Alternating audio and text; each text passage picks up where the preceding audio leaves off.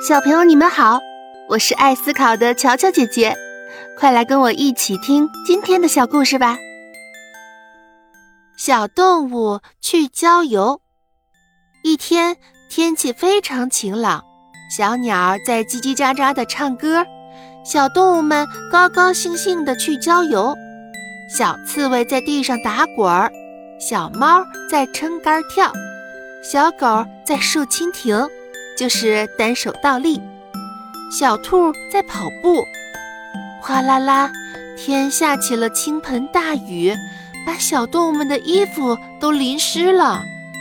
不一会儿，雨停了，小刺猬说：“我来帮你们晾衣服吧。”于是，他把小动物的衣服都挂在了自己身上。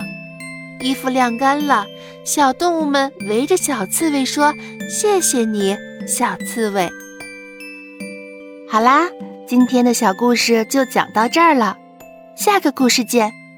点击订阅关注，不会迷路哦。